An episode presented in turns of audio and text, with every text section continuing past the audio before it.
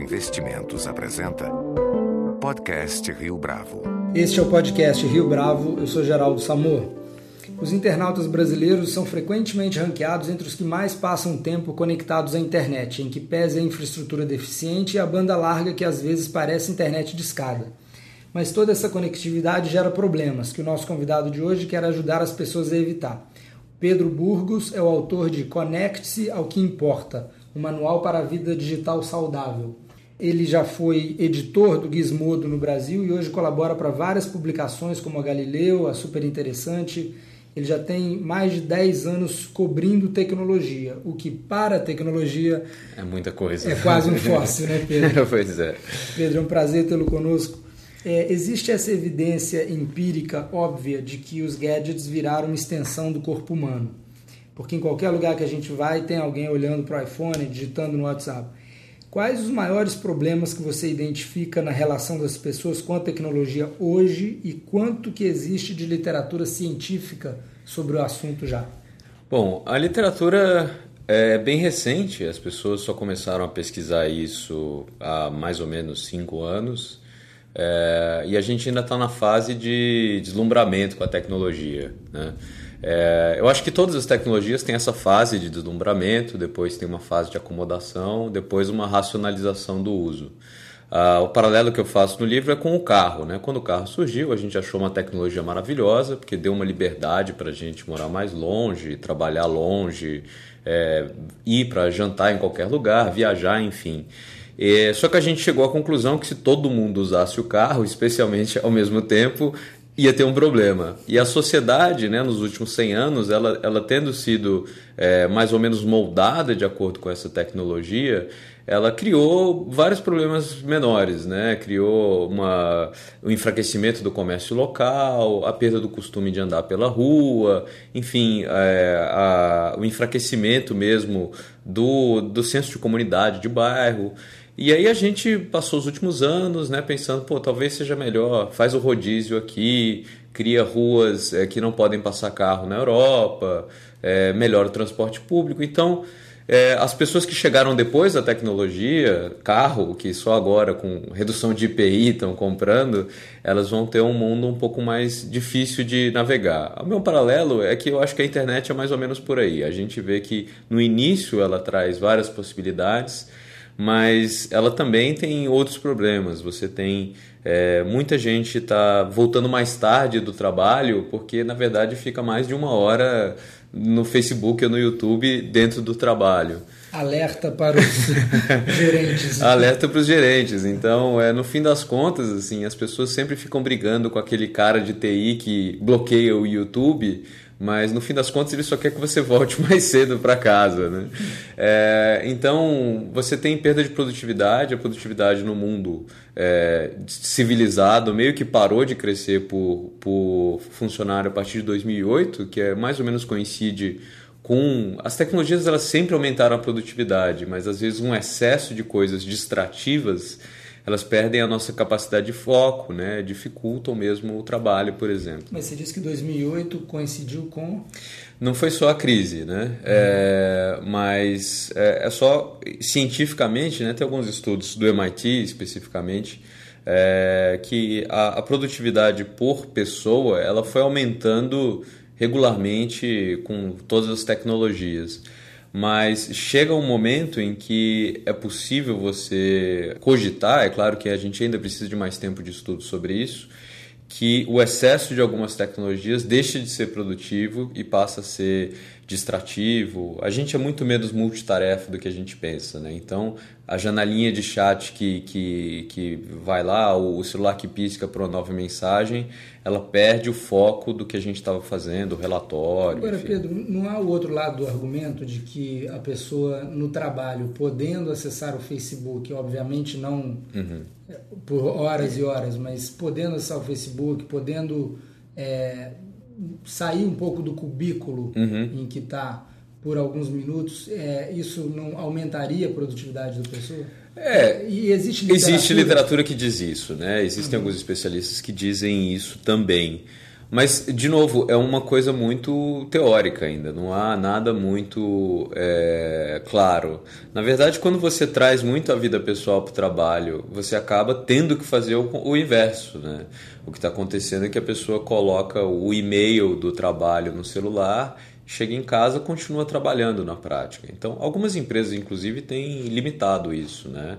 É, a Atos, na França, por exemplo, ela desliga os servidores de e-mail a partir das 10 horas da noite. Né? Então... Só para ficar claro, você, uma das suas preocupações é a perda de produtividade? É, é, é, uma, é uma das preocupações no sentido de que seria melhor se a gente passasse, é, conseguisse ter mais tempo para as coisas que a gente julga relevante. Uhum. Isso pode ser tanto o trabalho é, quanto a própria vida pessoal. Se a gente passa, se a gente necessariamente sai todo dia do trabalho às 8, uhum. é, tudo bem, a gente vai usar menos o Facebook quando chegar em casa, mas a gente também não vai ter tempo de fazer outras coisas, como sair, enfim. É, então, é, eu, eu acho que a produtividade de uma maneira global, né? tanto para a vida pessoal quanto para o trabalho. Antes da gente começar a gravar, você estava dizendo que o, o smartphone é um, uma, um instrumento para matar o tédio. Sim. E, e, é, eu, eu, eu fiquei. Eu conversei com muita gente nesses anos de pesquisa sobre o livro e quando falava assim, ah, quando que você teve essa ideia eureka, assim, quando que você teve um grande insight para o trabalho, é, ou resolveu mudar alguma coisa na sua vida pessoal? E eu ouvi muito, muito comum, uma resposta que eu ouvi foi no banho. A pessoa estava no banho e teve essa ideia. E não é coincidência, assim. Hoje em dia o banho é um dos poucos momentos da nossa vida que a gente está absolutamente longe de qualquer conexão, de qualquer aparelho distrativo. Ainda, porque Ainda. tá vindo aí o iShower. Sim, tem. tem gente, eu conheço um cara que comprou um negócio para justamente para proteger da água, né? É, então, assim, não há limites enquanto tiver. o Samsung Galaxy S5 apresentado ontem, ele é a prova de respingos, né, por exemplo. Então, a gente está caminhando, está trilhando um caminho perigoso. Mas eu acho que há um problema quando a gente é, elimina totalmente o tédio, porque a gente precisa, o que eu conversar aqui com você agora, ou, por exemplo, o ouvinte que estiver escutando isso, ele precisa, sei lá, uns cinco minutos depois para assentar as ideias, para conectar o que ele acabou de ouvir. Que, obviamente, ele não vai usar né, esses cinco minutos. Não, vamos fazer ele uma vai, força. Vamos ele vai acabar aqui e vai. E vai abrir outra tá janela. Tá Exato. Mas isso é. Eu assisti uma, um, um, espetáculo recentemente lá do Antônio Fagundes chamado Rothko, sobre o pintor. E acaba o espetáculo e ele fala para todo mundo ficar lá para conversar sobre a peça. E ele falava assim: ah, antigamente, quando acabava o espetáculo, pelo menos o caminho do teatro até o carro, as pessoas conversavam sobre a peça.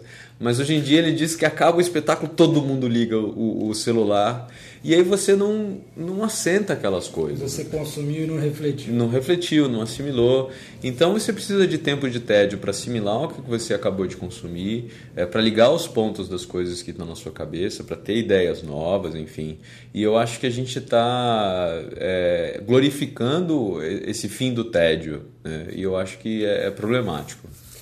Pedro, o Facebook acabou de comprar o WhatsApp depois de ter comprado o Instagram. O Waze foi comprado pelo Google, que já tinha comprado o YouTube. O Yahoo comprou o Tumblr. Um pouco antes, a Microsoft comprou o Skype. Como um cara que cobre tecnologia, você acha preocupante essa consolidação que está havendo? Ou como a tecnologia é, por definição, disruptive? Uhum grandes conglomerados que existem hoje e parecem todos poderosos, amanhã podem não significar mais nada e a gente está aqui preocupado com concentração. Eu acho que ela tem uma tendência sim à concentração, porque é o, o, o, famoso efeito de rede, né? O network effect faz muito mais sentido na própria rede, né? Então todo mundo usa o Facebook porque todo mundo usa o Facebook. E eu acho que está havendo uma concentração nos, nos, últimos anos e as empresas que estão morrendo, de certa forma, são empresas mais antigas. É, o que eu acho. Mas eu digo, é, desculpa a interrupção, mas a gente pode ter hoje um Facebook que é todo dominante e amanhã aparecer uma nova rede social que ninguém. Eu acho que não. não? É, a gente tá, a gente caminha para uma certa consolidação. É, como a gente caminhou, uma consolidação em outros serviços, assim. O Facebook ele é importante não por ser mais, não é mais importante necessariamente por ser uma rede social boa. Por exemplo, o Google Plus que surgiu, ele tinha até algumas boas ideias, talvez até melhor que o Facebook. Mas é porque hoje ele está cada vez mais como ele é a sua seu RG digital.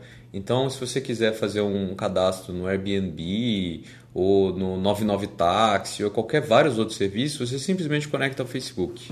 Então, esse poder é muito difícil de alguém surgir. É muito difícil não, eu diria que é pouquíssimo provável que surja. Ninguém mais vai criar um site de vídeos para tentar bater no YouTube. Você tem, hoje em dia você só tem uma empresa, DuckDuckGo, que é uma empresa pequena, tentando bater no Google como buscador. Eu acho que a gente tende a consolidação em, em vários, é, em vários serviços. Você não lembra de exemplos de empresas que eram dominantes, pareciam, ou serviços que eram dominantes e ficaram pelo caminho? Estou tentando, obviamente, é, o seu ponto é que o Facebook conquistou uma escala é, que é, não então, dá mais para voltar. Eu acho né? que sim, é porque algumas as empresas que eram dominantes e não eram mais, você pode falar, sei lá, do Orkut ou do MySpace, por exemplo. É... Não tinham escala. Não tinham escala. Eram ainda no momento que. quando O Orkut era dominante, mas o Orkut era dominante quanto 10% da população brasileira tinha acesso regular à internet. Né? Uhum. Então é muito diferente hoje quando você tem todo mundo é, usando isso no bolso. E as pessoas passam cada vez mais tempo num número cada vez menor de sites. Né? Uhum. É, isso é, é, facilmente mensurável. Você tinha no final dos anos 90, os top 10 sites eram menos de, menos de 30% do, é, do tráfego total da internet. Hoje em dia é mais 50%. Então, é, as pessoas ficam cada vez mais ali transitando, sai do Facebook, entra no Twitter ou no Wall, alguma coisa assim, fazem compra sempre na Amazon, lá fora especialmente, e eu acho que tende à consolidação. É, você postou no Facebook outro dia sobre o uh, Romantic, Ma Romantic Matic, é. que é um app cujo único propósito é lembrar o usuário de mandar um SMS para o seu amor, dizendo que ama e sente saudades. E para facilitar, o app dá até dicas românticas como não mencionar que foi o seu telefone que lembrou você de dizer que ama sua namorada. Fecha aspas. O que, que, é mais broxante? Alguém ter tido a ideia de inventar esse app ou você receber uma mensagem de alguém que usou? É, então, é, é, bem complicado. Tem até um filme, né? Esse filme Ela, né? Her, que tá, tá em cartaz, que é justamente sobre isso, né? O, o personagem principal ele trabalha numa empresa que escreve cartas né, para executivos muito atarefados, né? Ele pega lá um pouco o resumo da história e escreve carta para a filha ou da filha para o avô, ou para para o avô, enfim. Então você tem um pouco dessas coisas meio falsas, assim. Você tem um lembrete lá do Facebook, seu amigo faz aniversário hoje, passe lá e lembre e tal. É bom, assim, você lembrar, porque é normal a gente não se lembrar de tudo. Mas existe um certo limite ali entre a, a, a emoção fake. genuína e o, e, e, o fake, né? E você está sempre lá. É meio um espetáculo isso, né? Você tem que dizer que você é mais romântico, que você é mais legal, enfim. É, os aplicativos de relacionamento virtual, é, o, o Tinder, o Grindr, eles funcionam? Qual vai ser o futuro deles? Eu acho que eles, eles funcionam dentro de um propósito limitado. Né? Eu escrevi um artigo recente para super interessante dizendo que do ponto de vista econômico ir para balada sempre foi um negócio muito pouco racional né? Você gasta muito dinheiro você tem a capacidade de rejeição muito grande você tem é, uma informação limitada sobre os seus targets né? Tenho rejeição. Então assim você é tudo meio no escuro literalmente né então, o, o, Tinder, por exemplo, que é esse app novo que está fazendo bastante sucesso, ele é um refinamento do ato de ir na balada. Você consegue, numa, você abre o, o app e em dois minutos você viu mais gente que você veria em qualquer lugar, de graça.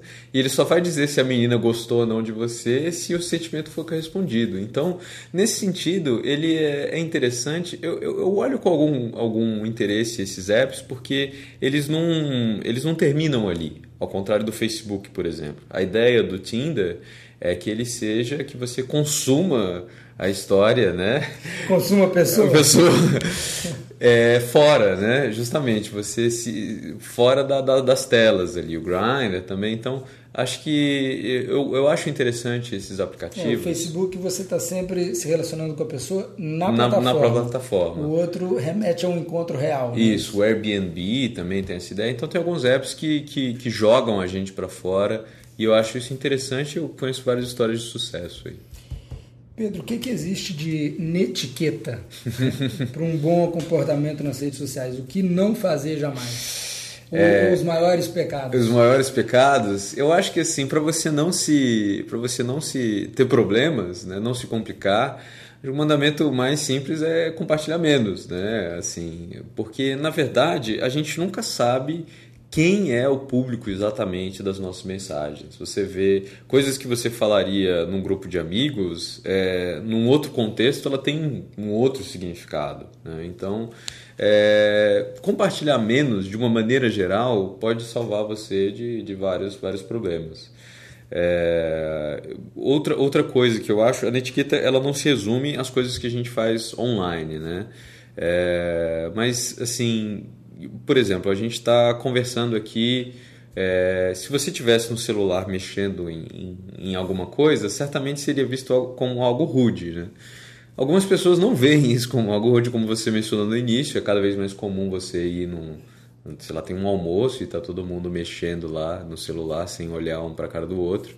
É, eu acho que a etiqueta ela passa muito por estar no momento em que você se, se prestou a estar. Né? Então, por exemplo, no Google, é, as reuniões não podem ter mais que um computador. Né? Tem uma regra lá, só pode ter um computador por reunião, as reuniões não podem ter mais que oito pessoas. Tem uma série de regras interessantes. Mas a ideia é que justamente quem está lá está efetivamente lá. A internet permite que, o smartphone especialmente, permite que a gente, estando aqui, esteja em qualquer outro lugar, fazendo reunião com todo mundo, respondendo e-mail. E eu acho que a etiqueta do mundo físico ela passa muito por tentar estar cada vez mais presente. E no mundo online, ela passa muito por ter consciência de quem é o nosso público. Né? Quando você fala um negócio para 600 seguidores, 2 mil, 10 mil seguidores, você nunca sabe exatamente quem é que vai receber a mensagem, de que maneira ela vai interpretar. Muito do tempo que as pessoas gastam na internet é gasto com jogos uh, online é, você faz uma crítica aos jogos? É, eu sou, enfim, eu comecei a minha carreira escrevendo sobre jogos, né? Então, sempre joguei bastante videogame, mas hoje em dia eu sou um pouco mais crítico em relação ao tempo gasto. Eu me lembro teve um ano que o, o, o Google substituiu o, o, o, ícone dele, o Doodle, por um jogo do Pac-Man, né, em uhum. comemoração ao aniversário. E aí uma empresa que chama Rescue Time fez a conta e disse que o mundo perdeu 230 milhões de dólares naquele dia. em horas jogadas. É, a gente acha isso engraçado, né? Mas talvez algum dia a gente tenha que olhar isso mais ou menos como a gente olha para o trânsito, né? O trânsito de São Paulo dizem que ele come da cidade bilhões de reais da economia. E, e alguns jogos eles são feitos especificamente para você passar mais tempo. Eles são jogos repetitivos, só que eles criam, né, assim, o que eles chamam na, na neuropsicologia daquelas descargas de dopamina, como se você estivesse jogando numa máquina de cassino, né? O cassino ele é proibido em vários lugares não à toa, porque pessoas que têm alguma tendência é, são atraídas de uma forma muito nociva. E você tem vários jogos online, eu acho que o exemplo mais recente é o Candy Crush, é, que eles são projetados para que você permaneça muito tempo no negócio repetitivo, que ele deixa, deixa de ser recompensador, deixa de ser interessante. Né? Tem vários jogos que tem um elemento de descoberta, tem um elemento de testar a sua habilidade, mas tem alguns jogos que eles são feitos simplesmente para você passar tempo ali. Né? E te viciar. E te viciar, exatamente. Então, esse, esse tipo de, de jogo Hoje em dia eu acho que as pessoas têm que ter cuidado. Mas esses eh, causam dano neurológico? É, eles não causam, eles causam. Eu acho que o problema do vício é muito. Tem uma definição de vício que não é. O problema do vício não é exatamente o que você faz por causa do vício, mas é o que você deixa de fazer por causa dele. Né? Então o, o, problema do viciado em uma droga X não é que ele passa muito tempo com a droga, é por causa do. Para consumir aquilo, ele deixa de fazer outras coisas, ou deixa de ganhar, enfim. Então, jogos eu vejo muito isso, assim. Você tem, sei lá, eu estava conversando ontem com um amigo, eu falei que tinha 1.500 horas jogadas em World of Warcraft. Né? 1.500 horas o que, que você faz com 1.500 horas na sua vida? Então esse é o ponto, assim. Você lê Ulisses. você lê Ulisses duas vezes, né? Pelo menos, né? Lê e anota. Bom, eu sou um leitor Calma, né? tudo bem.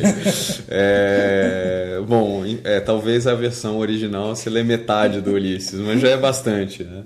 E, então, assim, é muito. Eu acho que o que eu defendo o tempo todo é que a gente tem que ficar vendo, com, a partir dos nossos comportamentos online, o que, que exatamente a gente está perdendo. Né? De que maneira as ferramentas que a gente está usando são ferramentas para economizar o nosso tempo ou para conectar a gente às coisas que são efetivamente relevantes. Então, eu acho que a gente tem que ficar o tempo todo com isso em mente. Você tem uma frase ótima no livro, acho que é o título de um capítulo, que é Ser inteligente hoje é ser seletivamente ignorante. É, e você está preparando um outro livro a respeito de... Uh, é, o excesso de informação. Excesso de informação. É, porque eu acho assim, a gente está sendo, tá sendo vendida a, a fantasia de que ser informado simplesmente é algo intrinsecamente bom, né? e a gente acha que, sei lá, saber o que está acontecendo, as raízes do conflito na Ucrânia ou a polícia, as milícias do, do Maduro na Venezuela são muito relevantes. E o que está tá acontecendo é que a gente está tendo um conhecimento superficial sobre um número cada vez maior de coisas. E, e a gente não precisa disso. Uh, uh, o mundo ele é cada vez mais organizado de forma a privilegiar muito o novo. É, a gente quer saber muito, por exemplo, sobre a nova, sobre Big Data, se ela tem aquelas buzzwords de, uhum. de, de, administração, por exemplo. E aí a gente deixa de pensar, pô, será que a tal da cauda longa que a gente estava conversando em 2005 faz sentido ainda? Né? Então a gente a gente está sempre em busca do novo, do novo, do novo. É, em, em, artes é muito isso. A gente está no, no Twitter e no Facebook discutindo o último filme e a gente tem esse privilégio pela novidade, pela notícia, e acaba é, deixando de apreciar as coisas um pouco mais velhas, né? Ninguém está discutindo os Fellines e os Bergmans no Isso, pra, E é para a gente ficar discutindo a última novela, se era o, o se o, o gay da novela era realístico ou não. Então a gente a gente está perdendo o tempo é, com coisas que, enfim, não nos enriquecem. Né? Eu acho que assim, a, a notícia ou a informação, é, o, o, propósito dela não tem que ser informar. Informar em si não significa nada. Ela tem que ajudar a melhorar o nosso entendimento de mundo.